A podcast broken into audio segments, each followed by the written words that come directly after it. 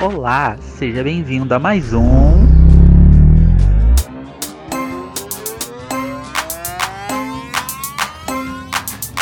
Calma, amigo. Olá, meus amores! Já que você está ouvindo isso, primeiramente me desculpe, me chamo Vini e desde já já peço que nos siga nas redes sociais, arroba podcast Karma Amigo. Estamos no Instagram, Twitter e Facebook. Por favor, gente, siga lá, gente! Ah! Hoje falaremos sobre micos em público, ou melhor, um King Kong em público. Aquele micão que você só ri agora porque não te causou trauma, né? Porque já passou. Ou será que gerou trauma? Vai saber, né? O mico leve que eu passei, eu imagino que vocês também, foi ficar bêbado e fazer merda. Né? Assim, sem contar com merda de WhatsApp. Que se entrar nesse mérito aí, né, a gente vai até amanhã. Teve um em específico que me marcou bastante. Eu não sou uma pessoa de beber, tá? Então eu pego bebida muito fácil. Se eu beber só um pouquinho, eu já fico todo alegre. Me deram um negócio esquisito pra tomar. Tô doida aqui, minha mão barata, tô doidona, tô doidona.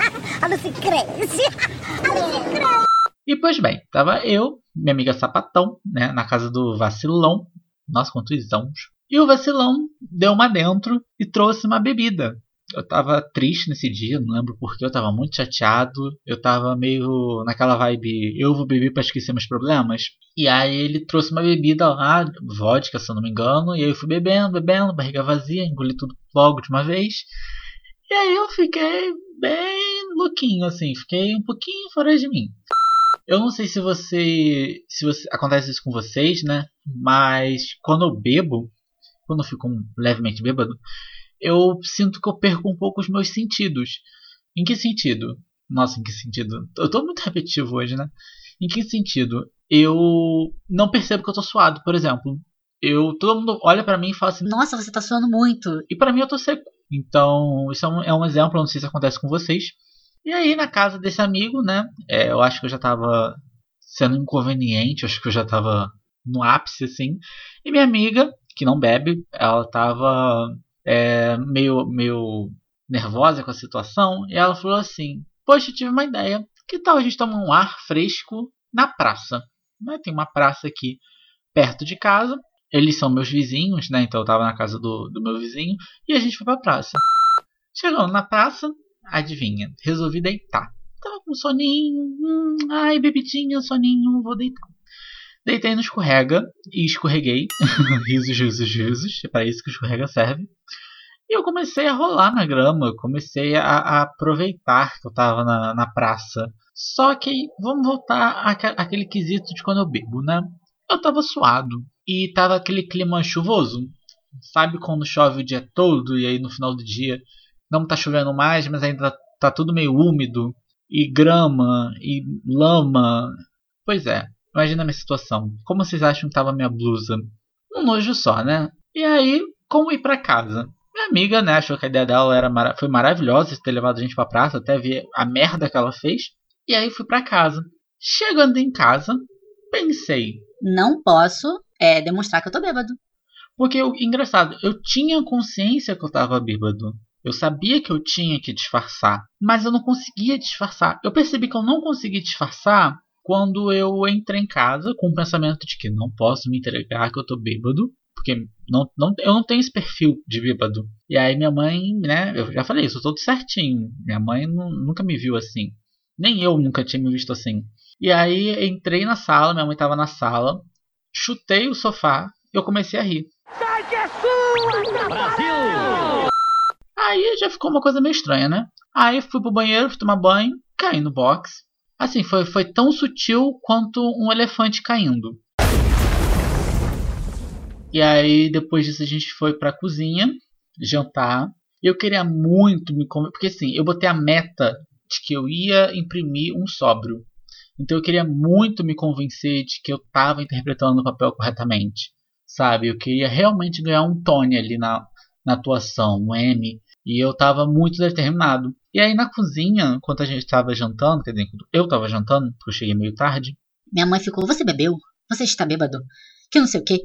E aí eu fiquei tipo: Mãe, eu tô bem, você pode perguntar o que você quiser. Você sabe quanto que é a raiz quadrada de 144? Não, eu Eu sei. Por acaso é você que está bêbada? Como você não sabe a raiz quadrada de 144?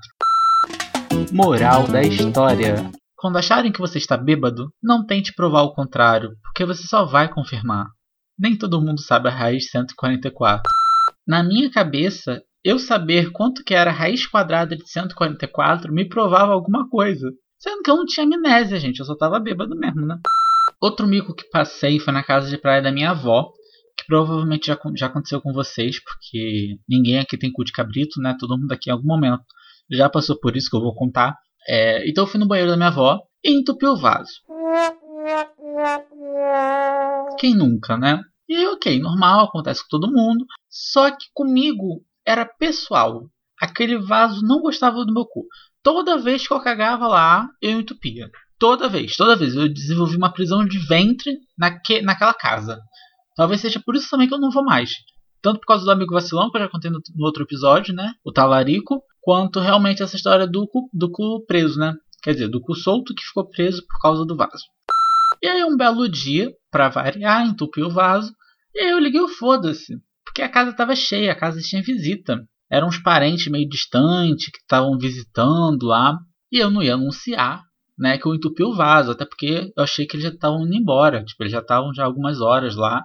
E realmente estavam só de passagem.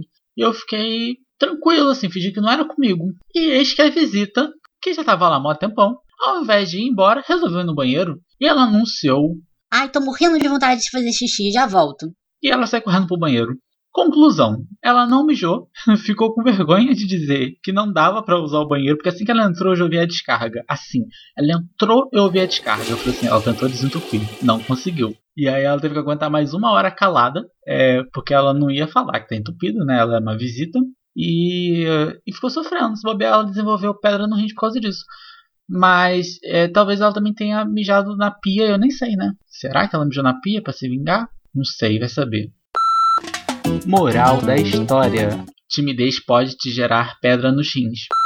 O melhor é que ela viu que eu tinha saído do banheiro, então ela super desconfiava que fui eu, né? E ela ficava me encarando. Com certeza ela estava me xingando mentalmente. E a última história que eu trouxe para vocês, para contar para vocês, né? É um, um mico, mas ele é um pouco mais íntimo. Foi um mico realmente assim, só entre duas pessoas. É, foi quando eu fiquei com um menino pela primeira vez, digamos assim. Não foi sobre o primeiro beijo, mas é um, um menino que eu tava muito apaixonadinho. Primeiro caso que eu tive, gay e tal. É, a gente foi pra casa dele. Ele morava numa república. E aí ele me chamou pra gente almoçar lá e tal, porque eu falei que eu cozinhava. Só que assim, eu com 16, é, quase 17, eu fazia o básico do básico do básico do básico. Tipo um omelete. Hoje eu sou um Masterchef comparado naquela época. Mas eu achava que eu tava balando o bangu. Entendeu? Eu achava que eu tava arrasando na época. E aí fui eu lá fazer estrogonofe pra gente almoçar. Porque ele falou que ele gostava muito. E eu falei assim, Ah, nossa, super fácil, não sei o e quê. realmente eu sabia fazer o passo a passo. Só que acontece, eu estava ainda aprendendo a cozinhar. Então, a cada etapa que eu, eu fazia do estrogonofe, eu botava uma pitada generosa de sal. Sem, no- sem tocar, né? Que eu tava botando tanto sal assim. Fora caldo quinó, essas coisas que já possuem sal, né? Quando sentamos para comer, adivinhem, Surprise, motherfucker. estava absurdamente salgado. Não dava para comer. Tipo assim, era quase que lixo. Não, não tinha como descer aquilo. E ele me olhava tipo. Você não disse que sabia cozinhar? E aí a ficha dele caiu, né, em relação a- a- aos meus dotes culinários quando eu sugeri colocar açúcar para equilibrar a quantidade de sal. Moral da história: Assim como no currículo, não minta sobre suas habilidades. No fim, foi só realmente, gente, uma situação ali ruim, tá? Eu sei cozinhar sim. Ai, claro que eu sei cozinhar. Nossa, Clarice que se cuide do podcast Bom de Boca. Mentira. Nossa, eu ouço muito esse podcast, por sinal. Eu gosto muito de cozinhar. Hoje em dia, meu foco é mais é, confeitaria. Não, gente, não que eu saiba cozinhar, mas eu quebro um galho, assim. Eu vou até postar uma foto. Hum, tive uma ideia. Eu vou postar foto é, de algum bolo que eu fiz. Ou algum doce. Vou pesquisar aqui alguma coisa que eu tenha feito. Simples, mas que eu tenha ficado direitinho. E é isso, pessoal. Acho que é isso. Falei alguns, alguns micos que eu já passei, né? Ah, não falei de mensagem de WhatsApp, né? mensagem. é porque essa é muito recente, não sei nem se. Tá, eu vou contar porque é anônimo. É, tem uma, uma chefe nova na equipe. É, que, óbvio, não vou falar o nome, né? Só que ela é uma pessoa muito difícil de lidar. E aí ela veio de uma outra equipe dessa mesma empresa, né? Que eu, que eu tô. E aí a outra equipe é, foi sendo eliminada um por um. Tipo, cada pessoa que não aguentava ela pedia demissão. E aí foram, sei lá, umas quatro demissões. E a equipe, lá, tinha seis, sete. Então realmente todo mundo foi desistindo de trabalhar lá por conta dela. E ela caiu na minha equipe. Né? Ela não, não era e agora ela é. E agora nós que estamos com esse pensamento de querer sair por causa dela. E aí é, alguém ressuscitou, acho que fui eu mesmo, não lembro uma foto da outra equipe, que era uma foto em boa qualidade, e o assunto era foto. O assunto era câmera, né, profissional de foto. E aquela foto estava numa, numa qualidade boa. Aí a, alguém comentou assim, é, ah, fui eu que tirei essa foto. Só que eu achei que, que essa pessoa que comentou isso estava falando comigo num outro grupo, um grupo sem essa chefe. Mas não, era no grupo com a chefe. E aí eu comentei assim, é, ah, essa foto é ótima. Pena que, que cada um desistiu, cada um foi saindo, foi fugindo. E aí eu já tava de noite, aí ninguém respondeu, beleza, fui dormir. No dia seguinte, eu me toquei que eu botei no grupo com a chefe. Morri! Porque a foto eu tinha botado tanto no grupo sem a chefe, quanto no grupo com a chefe. Aí uma pessoa comentou lá, eu dei corda falando mal, que todo mundo caiu fora, e a chefe fingiu que achou graça. Ai, gente, daqui a pouco tô no olho da rua, gente. Era só um desabafo mesmo. Acho que eu só faço merda.